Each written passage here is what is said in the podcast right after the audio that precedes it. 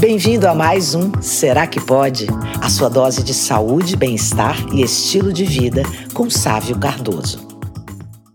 Olá, pessoal, estamos de volta para mais um episódio do nosso podcast e hoje nós vamos conversar sobre aquelas pessoas que são consideradas como falso magro ou falsa magra. A gente sabe que ainda muita gente utiliza o parâmetro do peso para tentar avaliar a sua saúde. Tem gente que costuma, por exemplo, se pesar todos os dias e tem quem vá além. Tem pessoas que se pesam mais de uma vez por dia e isso chega muitas vezes a angustiar, porque elas chegam a notar alterações na balança entre aquele peso do início da manhã e o peso da tarde ou da noite. Talvez nem exista essa necessidade de se pesar diariamente, mas com certeza, se pesar mais de uma vez no dia, não há nenhuma necessidade. Quem gosta de se pesar diariamente, quem tem uma balança em casa, no banheiro do quarto, deve conferir o seu peso apenas ao acordar, porque a variabilidade vai ser bem menor. Nesse caso, melhor se pesar após acordar, sem roupa e inclusive após esvaziar a bexiga. Agora, definitivamente o peso não é o melhor parâmetro para avaliação da composição corporal. Apenas ter um número ali na balança, por mais prático que seja, não é suficiente, porque é importante termos a noção de como anda a quantidade de gordura e também a quantidade de músculo no nosso corpo. Esses sim precisam ser os parâmetros avaliados como corretos para a avaliação da nossa saúde. O termo falso ou falsa magra, ele é usado para descrever aquelas pessoas que parecem saudáveis, parecem em forma, mas apenas quando se avalia o peso versus altura. Quando se vai avaliar a composição corporal, praticamente ocorre quase uma inversão na quantidade de músculos e gordura. São pessoas que se apresentam com um volume corporal aparentemente adequado, mas têm mais gordura do que devia e menos músculo do que o esperado. Quando se avalia o percentual de gordura dessas pessoas, ele, apesar de não aparentar externamente, é bastante alto. Entendam que isso é um problema.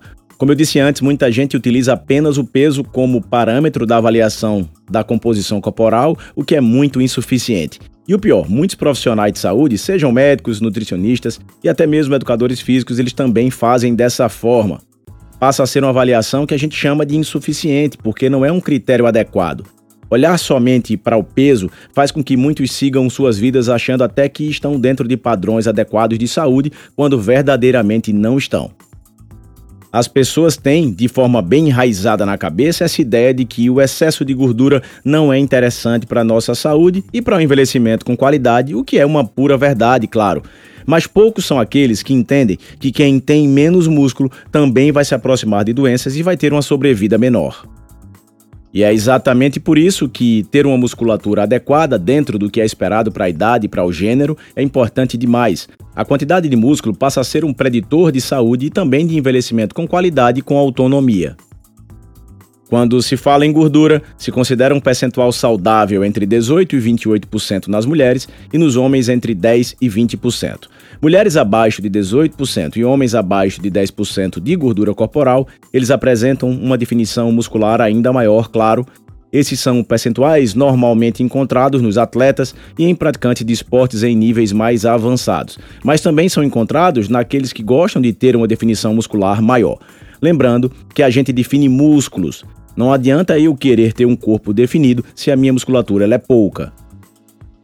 Eu já vi algumas vezes mulheres com corpo magro e até com uma gordura corporal dentro de padrões aceitáveis, elas dizerem que se sentem ótimas e não estão preocupadas em ganhar mais massa muscular.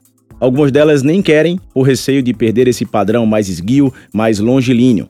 Mas, como também vimos, a busca por uma musculatura adequada não deve ser um desejo apenas dos homens e mulheres que querem ficar mais fortes, mais volumosos e mais definidos. É uma questão de saúde, gente. É claro que é válida a preocupação com a gordura para que ela não esteja em excesso no nosso corpo, mas é preciso ter uma quantidade de músculos adequada também, dentro de uma média esperada para a idade e gênero, e é comum, claro, homens terem mais músculos do que as mulheres.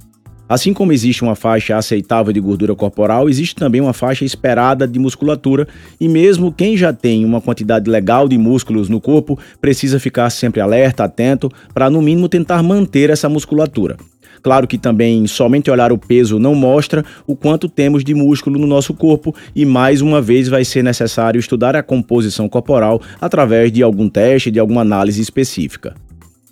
Pessoas consideradas falsas magras muitas vezes têm uma baixa massa muscular por falta de exercício que trabalhe de forma adequada a musculatura e por uma ingestão insuficiente de proteínas. Na avaliação clínica e laboratorial ainda podem aparecer sintomas como fadiga, indisposição, queda de imunidade, baixos níveis de concentração, muitas vezes tudo isso associado até a deficiências vitamínicas e minerais. Mesmo com um aspecto mais magro, essas pessoas também podem apresentar alterações nos marcadores inflamatórios crônicos e até mesmo distúrbios metabólicos. Por fim, a gente sabe que uma pessoa acima do peso normalmente não é considerada como saudável, isso se acentua, isso piora, claro, nos casos de obesidade. Mas não necessariamente o magro ou a magra eles são saudáveis. Se houver, por exemplo, desequilíbrio da composição corporal ou alterações metabólicas, eles passam a preocupar também. Então, o ideal é que todos fiquem de olho e que vocês passem a desejar uma composição saudável do corpo, com uma boa musculatura e uma gordura em níveis aceitáveis. Isso sim é saudável e não somente aquela busca por estarem mais magros. Por hoje é isso. Aproveite para compartilhar o conteúdo do episódio de hoje e não deixe de acompanhar outras dicas no perfil Dr. Sávio Cardoso no Instagram.